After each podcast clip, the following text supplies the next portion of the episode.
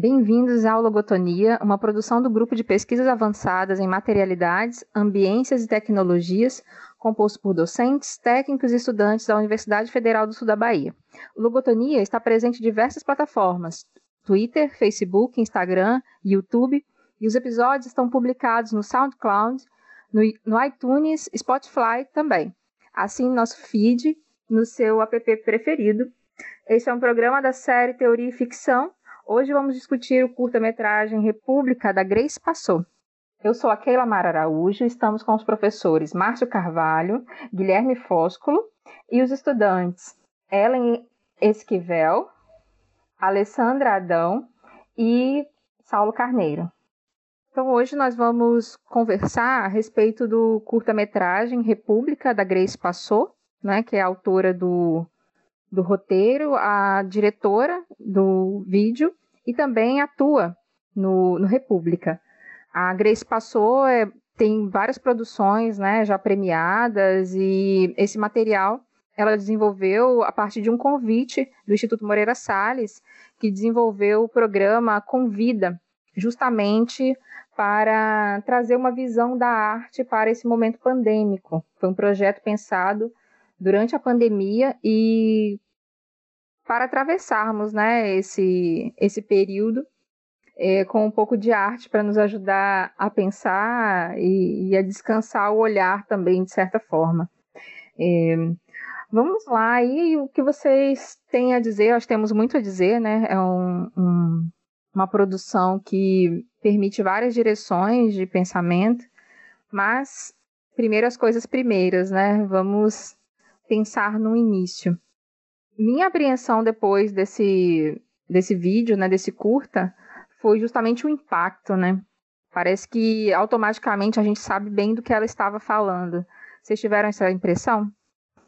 É, bom, para mim também, é o Guilherme tá falando, para mim também teve essa essa coisa do, do da não sei se impacto seria a palavra, para mim foi mais uma coisa é, do sentido da, da, enfim, de interrogar aquilo que estava me sendo apresentado, né?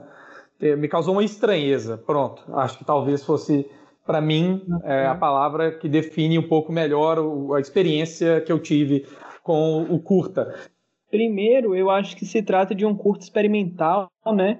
É, ele tem esse aspecto bem característico do momento de pandemia que a gente está vivendo, que é um curta que foi gravado dentro de casa, com uma equipe bem limitada e com uma disponibilidade técnica é, limitada também, né? Gravado e feito praticamente só por duas ou três pessoas, né?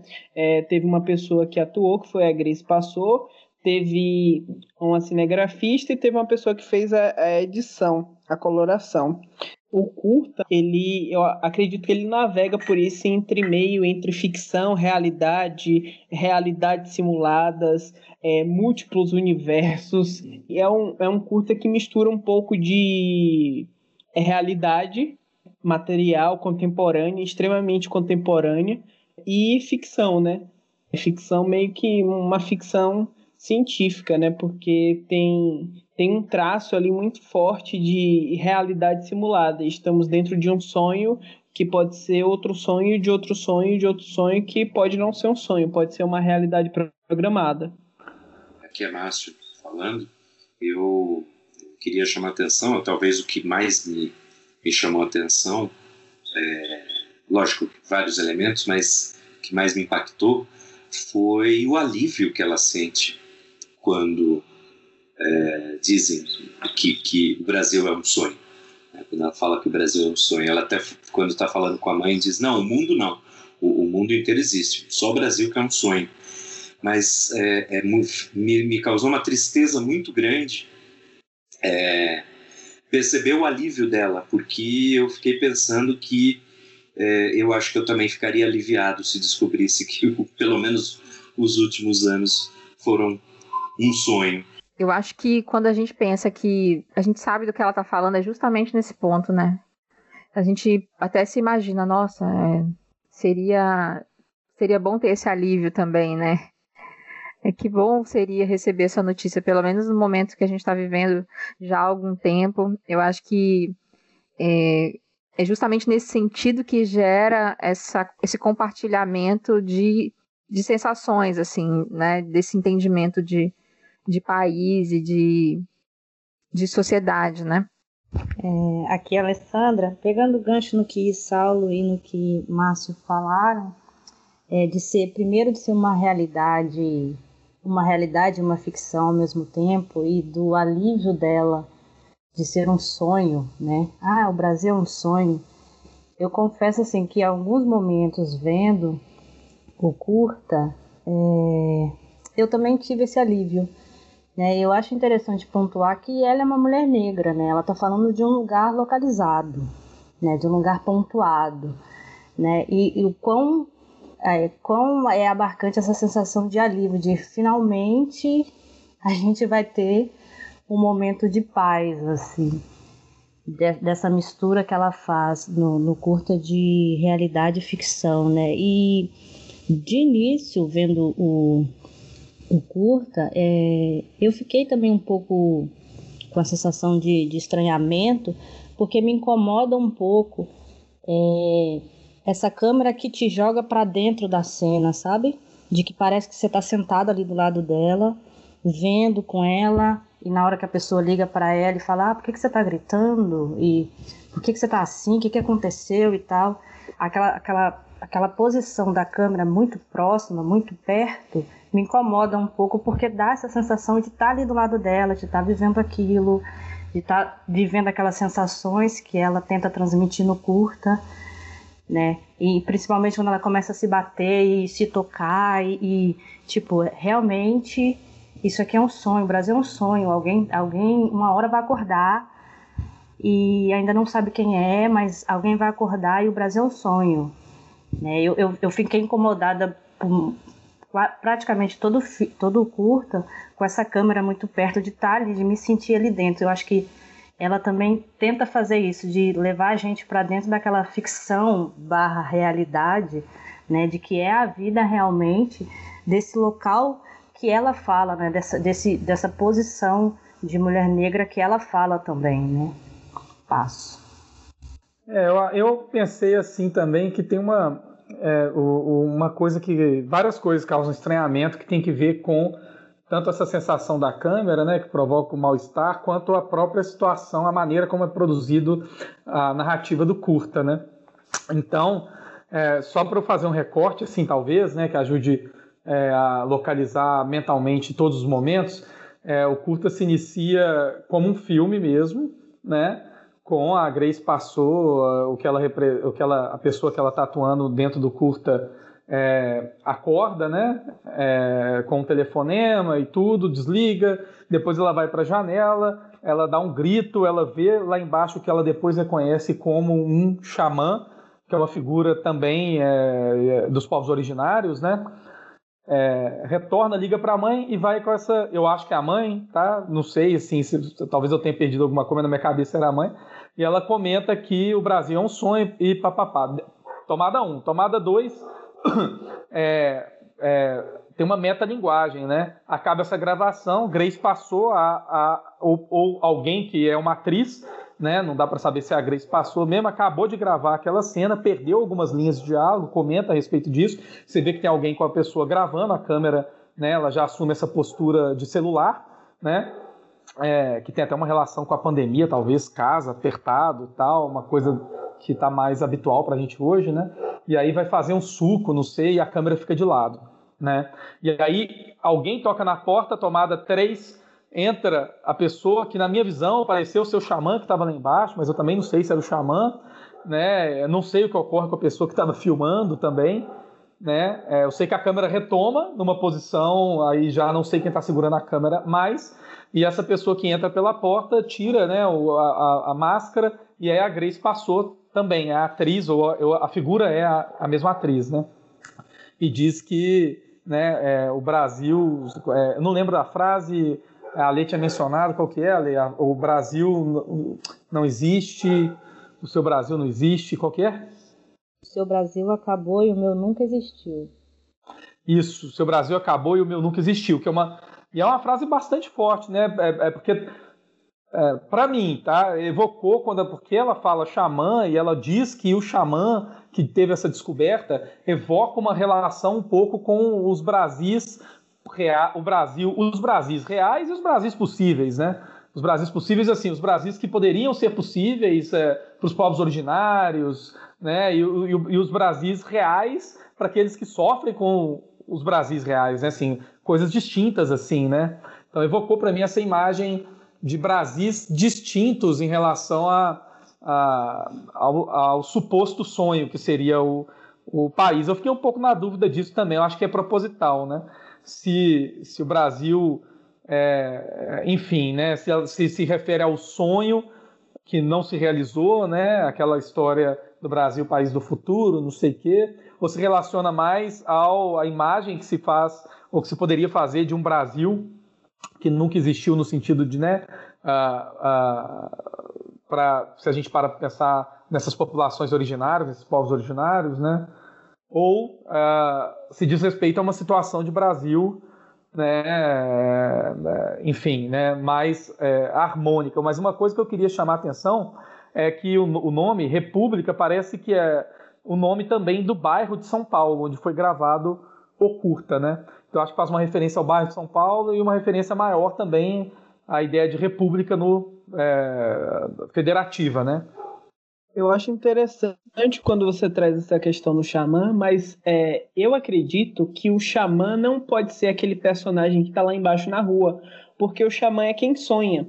E quem sonha é, não pode estar dentro do sonho daquela maneira. Eu não vejo isso como sendo possível. Eu interpretei que aquele personagem, que também é a mesma pessoa, seria um alter ego dela, um outro eu dela, que entra dentro da vida dela naquele momento de descoberta para poder confrontar ela a respeito da realidade dela. Então é meio que um confronto entre duas realidades vividas sobre é, dois sujeitos que ocupam lugares distintos, sabe? A, a questão de existirem múltiplos Brasis dentro de um só Brasil, de existir múltiplas repúblicas dentro de uma só república, sabe? De ter a República do Centro de São Paulo, ser um bairro que, que é marginalizado, que na década de 60 era um lugar, é, e até hoje é, né, onde os LGBTs iam para se encontrar e que sofriam repressão, e, e ter hoje uma população de rua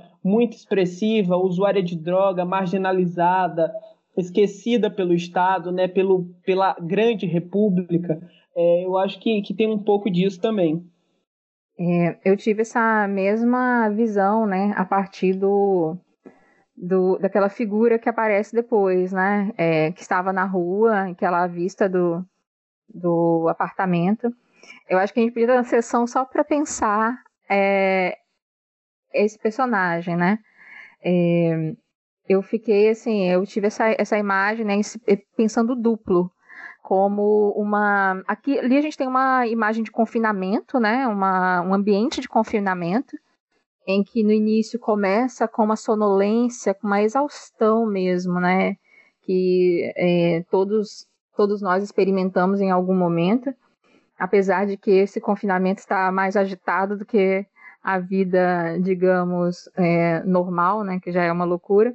Mas ali você tem uma. Quem está dormindo, mas com um problema, né? Com um problema em curso. Então, e, e tem essa visão localizada mesmo, como a, a Alessandra falou, é, de um encontro mesmo. Eu vejo mais como uma imersão, né? É, um corpo de uma mulher negra no momento de confinamento imerso. E aí a figura da mãe tem também uma participação nesse, nessa coisa da duplicação, né, do duplo. Tem muito na, na literatura é, é, é, mágica, né, é, do maravilhoso, principalmente na, na América do Sul, essa figura da duplicação. Então, a mãe e a filha já permitem uma, uma essa, relação de continuidade e até de um contato da personagem com é, essa representação, digamos, de quem anterior, né?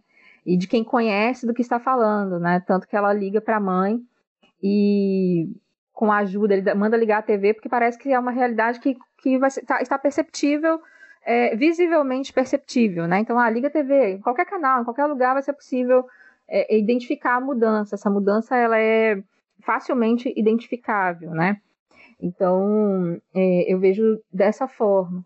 E a, aquela pessoa, né, que, que entra depois no, no, no encontra com ela, na verdade, né, no hall, é, e diz, né, o seu Brasil que você está dizendo que acabou, né, na verdade nunca existiu. E aí, de novo, essa coisa do pertencimento, porque uma visão distópica está muito presente nesse, nesse curta-metragem, né, no República, que tem no nome essa, uma localidade, mas traz uma carga política é, incontestável, né?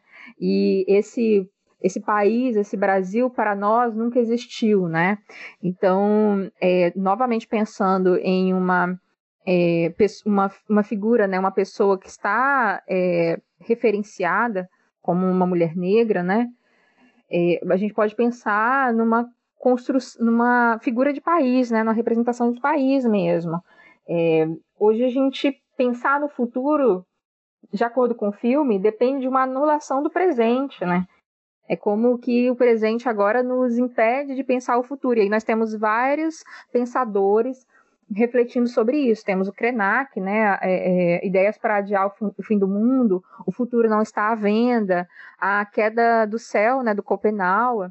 Então tem, tem, tem diversos pensadores e pensadoras pensando sobre isso, né? Tem o movimento negro também se afirmando, né? Estaremos no futuro, iremos fazer parte da construção desse futuro, né? Numa visão mais afirmativa.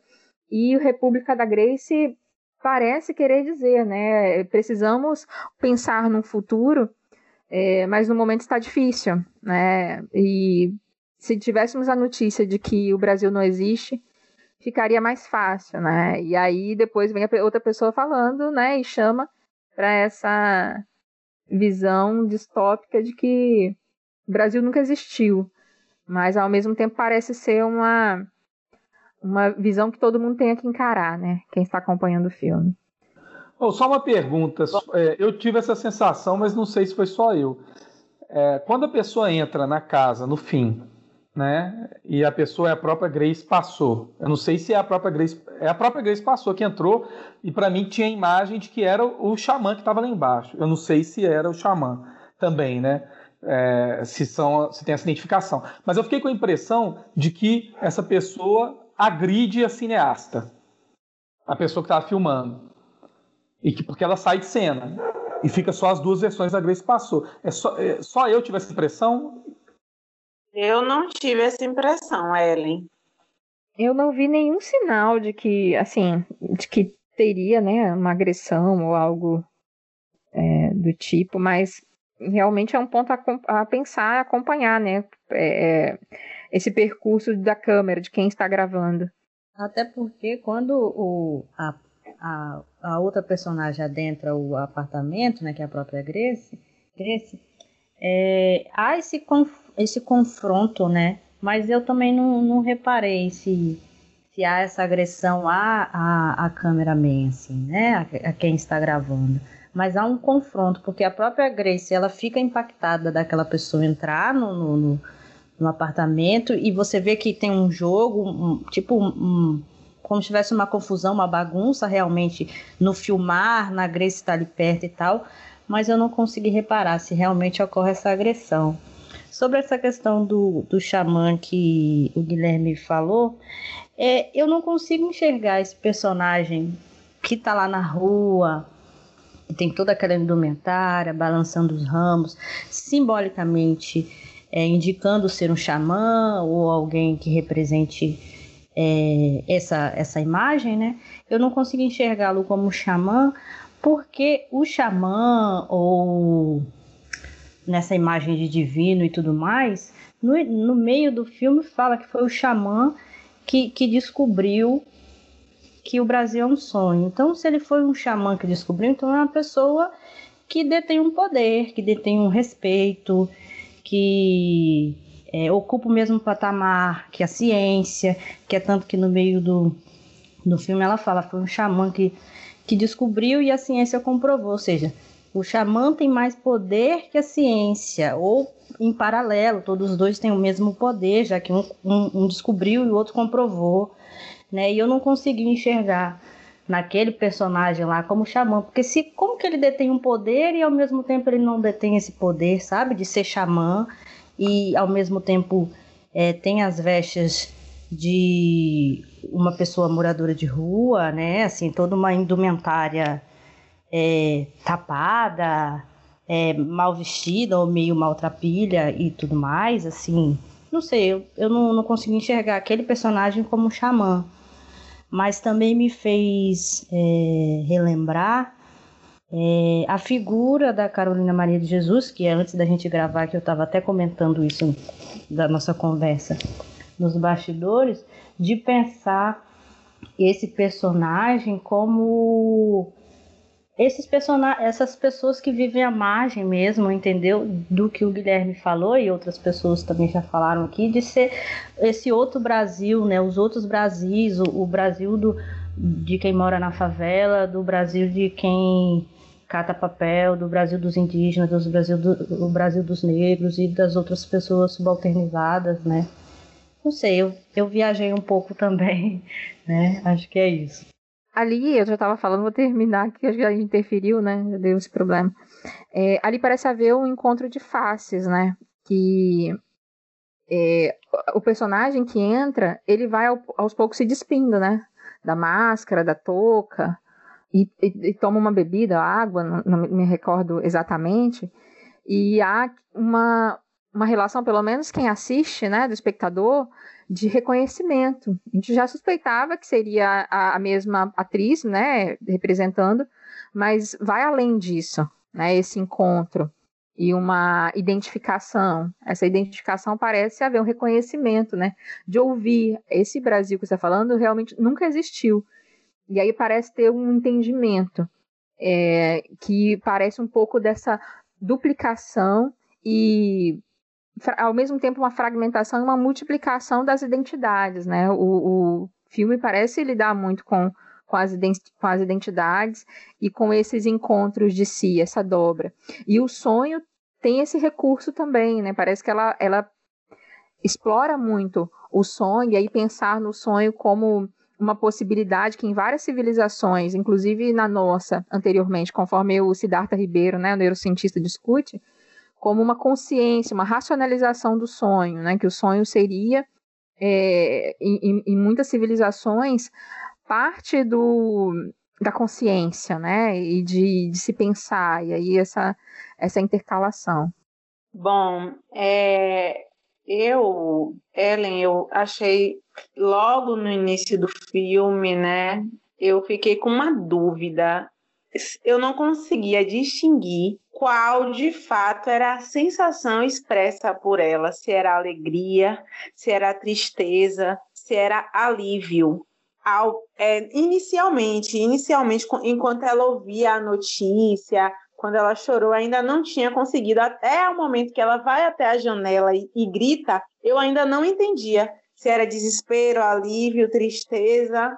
E aí ficou essa incógnita no início, né, para mim. Depois, eu percebi que era alívio quando ela começa a conversar e aí vai passando. Agora, sim, eu não sei se foi ou não intencional da Grace passou depois do primeiro momento, né? Ter aquela, aquele diálogo com a pessoa que estava filmando, é, onde ela demonstra, né, uma atitude assim, passar aquele momento do comentário das inseguranças dela quanto à cena ela fala, acho que não ficou bom, eu esqueci de falar do xamã, sendo que ela falou do né? Ela, no momento da, da cena ali, quando termina o primeiro, ela fala, não, não gostei, não ficou legal, aí a, a outra pessoa, não, ficou legal. Então, assim, eu não sei se foi é, intencional da Grace, já estava dentro do, do que foi pensado, ou se foi uma atitude inesperada da pessoa que estava filmando, porque no momento ali ela que detém, né? Essa, esse controle sobre a filmagem, sobre a filmagem, e aí eu fiquei pensando qual é a intenção de demonstrar e de trazer aquilo na cena, essas inseguranças quanto o que passou. E diferente de Saulo, eu não acho que o fato do, de não poder ser o xamã quem está ali embaixo, porque ele estava dentro do sonho, ele, já que foi ele que sonhou, ele não poderia estar dentro do sonho, mesmo porque nós sonhamos os nossos sonhos com a gente participando deles. Então, isso não seria um impeditivo para que o xamã, no meu entendimento, não fosse aquela pessoa que aparece na rua embaixo, só pelo fato dele ter sonhado aquilo. E aí, né, sonhar, a gente acaba sonhando conosco. E quando fala para mim nunca existiu, é, pode ser também algo ligado a não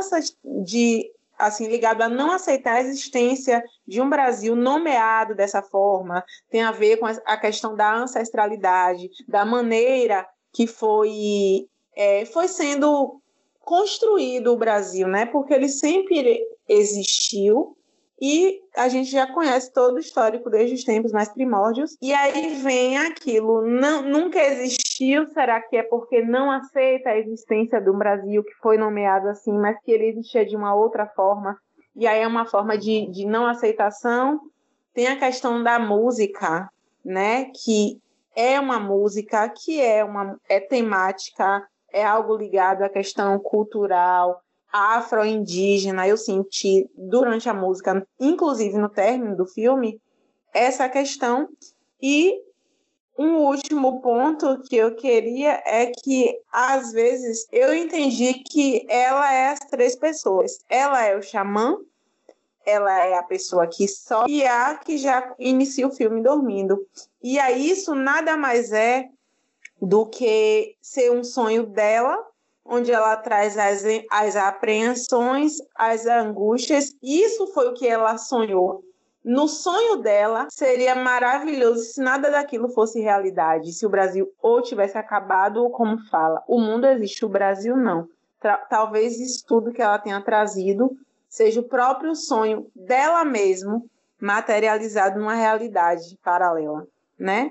E é, sobre o que Ali falou, de talvez não reconhecer como xamã por conta do que é a representatividade, do pelas vestimentas, também até onde vai nosso pensamento de sempre conceber alguém que tem uma posição de guia ou líder espiritual ligada à imagem, né? A gente constrói um imaginário de líderes espirituais, guias espirituais, que sempre está ligado a uma personificação, ou seja, não poderia ser, eu acho que essa roupa, uma pessoa em situação de rua, e isso está muito muito ligado a gente. Foram as minhas impressões, misturando aí depois de ter ouvido as opiniões de vocês, os comentários. Foi isso. É, eu só queria fazer um comentário rápido, é, porque eu acabei de rever aqui a vantagem de trabalhar com documentários curtos, igual ó, com filmes curtos, curtas, igual esse que a gente trabalhou agora, que dá para você abrir. Aí você vai lá e vê, né? Falei bobagem, tá? Porque no final eu percebo que a própria pessoa que está filmando, ela pega o celular e, e, aí sim ela vai a, é, filmar é, o, o, embate entre Grace passou e Grace passou. Né? Então, é, eu acho que eu fiquei com essa sensação de violência porque entra uma música de fundo né? e a, o xamã ou a Grace passou, que entra de novo no próprio aposento, entra gritando. Né? Então, tem uma mudança no rumo da narrativa naquele terceiro momento. Então, assim, só para reelaborar, parece que são três momentos de câmera. Né? Um momento onde é que tem o filme que na verdade descobre que é um filme dentro do filme, né? O segundo momento em que se quebra a quarta parede, você descobre isso, né? Que é, se trataria é, entre aspas, a Grace passou fazendo um, curta, e no terceiro momento, quando a realidade daquele primeiro momento do filme aparece novamente é, entrando dentro do apartamento. É, eu queria também comentar é, muito rápido, não vou me deter muito, que é, e aí é, meio que já respondendo a, a, a, ao comentário da Ellen, da Alê também, né, de que tem essa coisa forte no filme mesmo, né, eu acho, a respeito de, de Brasis embate, principalmente dado o momento em que é produzido curta, né? Que é um momento em que nós temos é, é, não só a pandemia no Brasil, como o ponto, uh, uh, um, ponto talvez mais é, gritante dos números de mortes no Brasil por causa da pandemia, em meio à escalada também de um governo truculento que ganha apoio uh, ou pelo menos pareceu ganhar nas últimas pesquisas, né, é, popular. Né? É, um governo que, que se construiu né, num país uh, hoje, por exemplo, que é líder em violência LGBT, trans, etc., num país em que 70% ou 75%, eu não me recordo bem, das vítimas de homicídio são negras, num país em que dois terços da população carcerária é negra. Então, assim, me parece que isso fica forte, né? Quer dizer, o Brasil é um sonho, na verdade, é um pesadelo, né? Uh, parece um pouco também essa, uh, isso, né, dado esse pano de fundo, uh, e, e, e, com um governo de extrema direita, né, que produz genocídio. É bom lembrar também que, que recentemente né, o acampamento do MST em Minas Gerais foi alvo de despejo do Quilombo Campo Grande, numa madrugada no meio da pandemia. Né? Então a gente tem essa situação de violência muito forte contra diversas populações brasileiras, né? É, é, e por outro lado, um aumento em popularidade de um governo de extrema direita que produz já em si, independentemente do curta da Grace passou que, que evoca isso, né? Uma situação, eu acho, de distopia, né? Eu acho que é que até assim, é, é, é, é genial o curta da Grace passou, mas é, é, é, difícil dele concorrer com a realidade que a gente está vivendo, assim, né? Que eu fico pensando depois desses números e no, né? E, enfim, na realidade que a gente enfrenta hoje, né? E é e parece bastante surreal. Mas eu acho que evoca essa ideia, assim, né? De que é, existe um projeto de Brasil, uh, de fato, né? E que é um projeto que não representa de maneira nenhuma a realidade de várias populações uh, que sofrem com a violência cotidiana desse projeto. Né? É... Agora, sobre a parte do xamã, só queria atentar para isso, é só para lembrar que a própria, a própria a atriz menciona isso, né? Ah, o xamã, é o xamã é, é, é, seria a pessoa que, é, que descobriu que estamos num sonho. Então, é um elemento que o próprio filme traz, né? Me parece pelo menos assim, é, é, óbvio nesse sentido, no sentido de que o filme traz esse elemento do xamã, assim, né? É, essa visão distópica, né, é, em que fica difícil, né, pensar um futuro, ou esse futuro tem uma, uma vertente totalmente controversa, está muito presente no filme, e tem muito a ver com essa realidade que nós estamos vivendo. Esse, o nome do curta não tem esse nome à toa, né? Esse título à toa. E ao mesmo tempo você tem uma ficção, né, que tem algo de, de fantástico, né, que o país não existe, nunca existiu esse país chamado Brasil. E ao mesmo tempo tem essa relação com que constrói-se uma um projeto de país, porque mesmo que seja da destruição, existe um projeto, né? É, mesmo que esse projeto seja um projeto de destruição.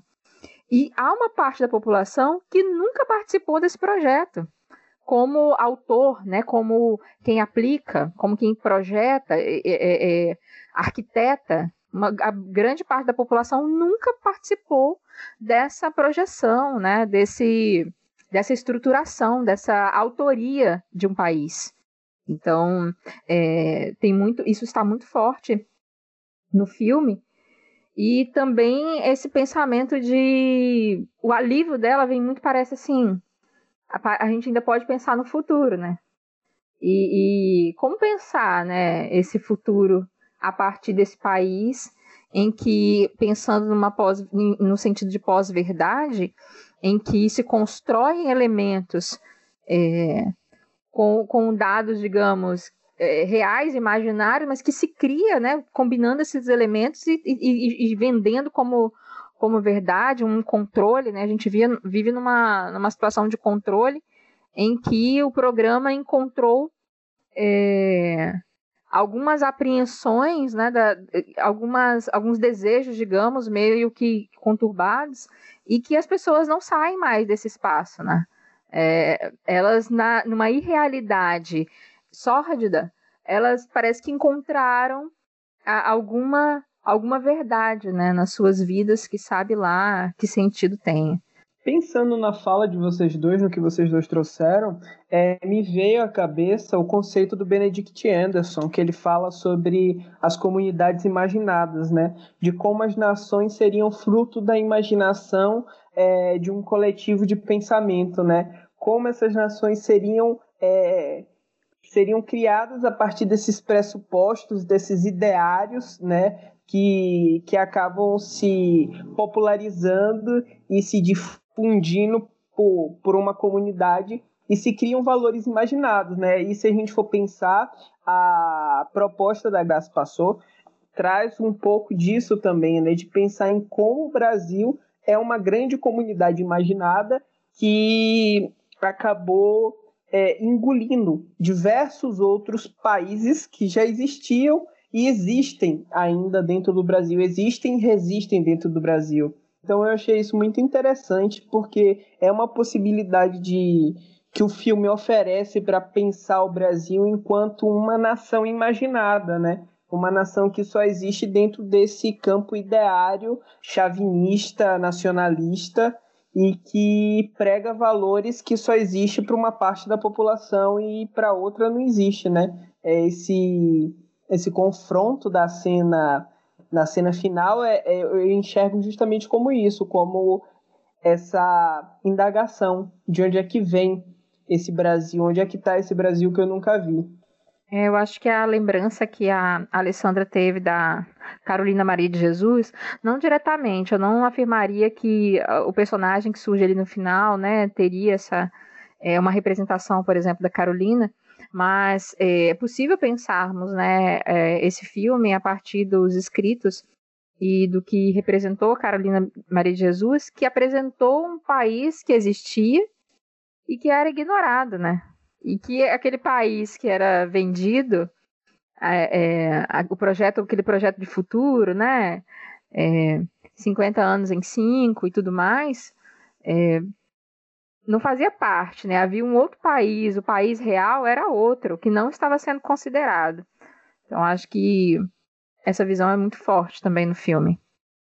É só para lembrar que essa visão do Brasil, país do não tem coisa mais velha do que essa visão, né? Tá desde Stefan Zweig lá, enfim, né? século 20, início do século 20, bolinhas aí, né? Então é acho que é uma acho que é, de fato assim, é uma, é uma coisa que fica retornando, mas que para mim, pelo menos, tem um sentido é, sempre carregado de um sentido negativo, né? Uh, o projeto de futuro do Brasil sempre parece ser um projeto excludente, né? assim, não um projeto que se realiza né, na, na, em consideração às suas várias populações, né? É, ao ponto que chegou ao momento que é impossível pensar no futuro do país sem considerar a sua po população é, base, né? A população negra, indígena principalmente. Chegou ao ponto de que esse, esse projeto, né, esse, esse, essa identidade que ignora essa parcela da população, é, o que vai se criar é mesmo uma, uma farsa, né? É, de um país que não existe. Olha a, a, a visão que se tem do país lá fora, né? É, eu vi uma, um, um texto numa época, não lembro exatamente qual, mas que tinha uma impressão a partir das novelas brasileiras, né, que são bastante vendidas na Europa, por exemplo, de que o país é um país branco, o Brasil é um país branco, porque a representação nas novelas, né, que é vendido. Então a gente tem N é, representações de um país que está totalmente distante do, de uma realidade, digamos assim torna cada vez mais complexa, né? Agora, visto por essa chave, isso é uma pergunta que eu queria fazer também, que é a chave de um projeto de Brasil que exclui né, as suas populações, é, faz ainda mais sentido a, a figura do xamã, né? haja vista o genocídio indígena que existe desde 1500, desde o descobrimento, é um projeto em curso, assim, né? Então parece que ainda esse elemento ele tá, ele, ele se torna assim, né, também diretamente visível, assim como né, a, a, a, o lugar, como colocou bem a Alessandra, ocupado pela Grace Passou, de mulher negra, etc. Né? Então me parece que esses elementos eles estão mais, é, por assim dizer, visíveis assim, né, na história, são, chamam mais, então, fazem mais parte dessa, da, daquilo que a história traz imediatamente, né, para, enfim, né, colocando como uh, por assim dizer, né, uh, o lugar da, da, dos projetos, entre aspas, esquecidos, né?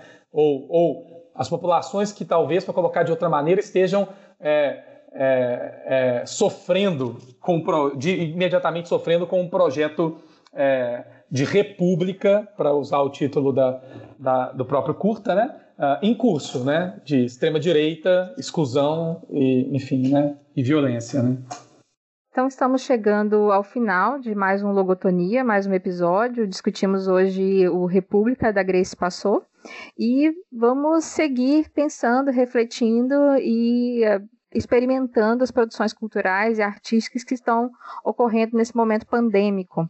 É, minha dica é para o livro Ética e Pós-Verdade, que eu estou lendo no momento, inclusive, é, com é, alguns nomes, né, como a Márcia Tiburi, como o Vladimir Safatli, entre outros. Bom, eu, eu acho que vou aproveitar a ótima lembrança do Saulo e, e sugerir para quem puder ler o livro de Benedict Anderson, é, Comunidades Imaginadas. É, realmente é, é, um, é, uma abordagem muito interessante a questão da nação.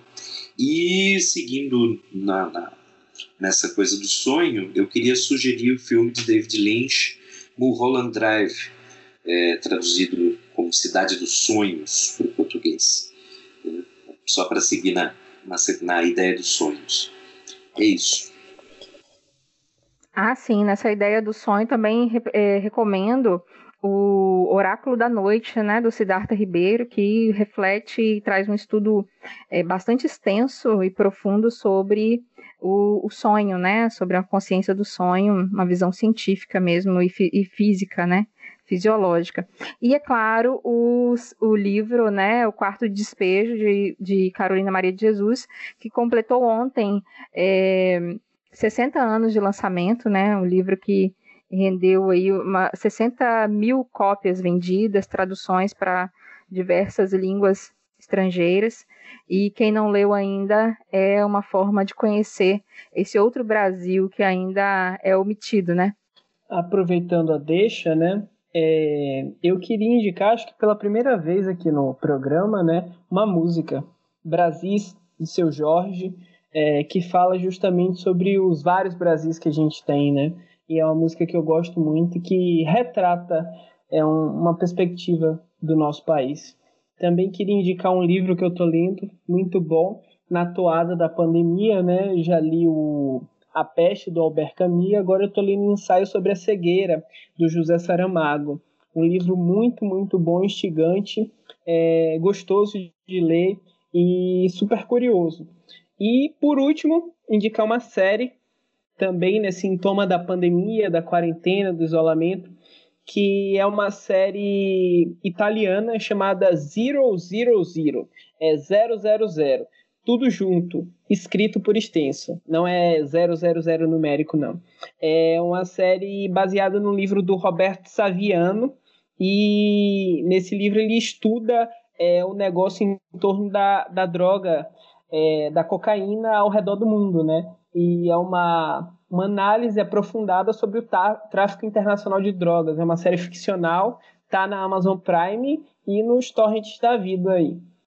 Eu quero aproveitar para poder indicar um clube literário, que é um clube literário por assinatura, né, especializado em literatura antirracista, que é o Pretaria Black Books, né, que acho que é o primeiro clube literário acho que do Brasil, não sei, que é especializado só em literatura antirracista, que é lá do Espírito Santo, né, originário do as meninas, né, as organizadoras, as donas são mulheres negras do Espírito Santo, e elas têm uma uma pegada de de enviar livros, né, depois que, as, que a pessoa adere ao clube, de enviar livros especializados de mulheres negras, autores e autores negros, autores e autoras negras e negros, né? E agora também tem o Black Kids, que é direcionado para crianças. Então, para quem está querendo é, ter outras perspectivas sobre questão de raça, racismo, literatura em geral, para criança, infanto juvenil, literatura adulta, o Pretaria Black Books é bem bacana. Bom, eu hoje vou ficar com uma indicação simples de uma música também, como o Saulo indicou, antes do fim. É o nome da música da banda Gran. Gran é uma banda que começou, lançou dois EPs e depois não não lançou mais, mas aí voltou e agora eu não sei como anda, mas me fez pensar um pouco sobre essa discussão que a gente teve aqui. Só isso. Beleza, eu vou. É, na verdade, eu quero indicar um livro que eu não terminei de ler, estou lendo, que é o Rosewater, do Tate Thompson. Eu não sei se tem tradução dele ainda, mas é o primeiro volume da trilogia Sci-Fi Wormwood e ele se passa é, numa Nigéria afro-cyberpunk depois de uma invasão alienígena. Tem um clima assim meio stalker, né, da, é, enfim, o, o, o, romance, né, e uma pegada um pouco de, de psicanalítica, porque o Tay Thompson é psiquiatra, né? Então tem uma coisa meio disso. Só para resumir, para quem quiser, para quem tiver interesse, né? a, a, a, invasão deixa um domo na cidade da Nigéria e algumas pessoas ah, na cidade que se passa é, o, a história e algumas pessoas que têm contato com o domo, que estão ali na, na, nas redondezas da cidade, é, acabam despertando habilidades telepáticas, assim, né? Uma das coisas que eu fiquei bastante interessado, assim, na, na história, é que essa, essas pessoas passam a conseguir é, atuar como espécies de hackers de memórias, de senhas e, e etc., e uma organização se levanta em que as pessoas servem como surge né, uma organização que elas oferecem um serviço de escudo para determinadas é, é, outras organizações, né, outras empresas ou o governo, etc. E esse escudo funciona reunindo-se uma série dessas pessoas telepáticas e tal, e elas começam a ler livros clássicos da literatura. Então elas leem e recitam, entre aspas, né, Dom Quixote, a República de Platão, etc., como uma espécie de escudo mental contra né, possíveis invasões. Né? Então seria essa a minha indicação. Então agradecemos a todos os participantes, aos logotones que estão acompanhando. E as dicas foram ótimas, né, para seguirmos aí nesse momento pandêmico. E até o próximo Logotonia.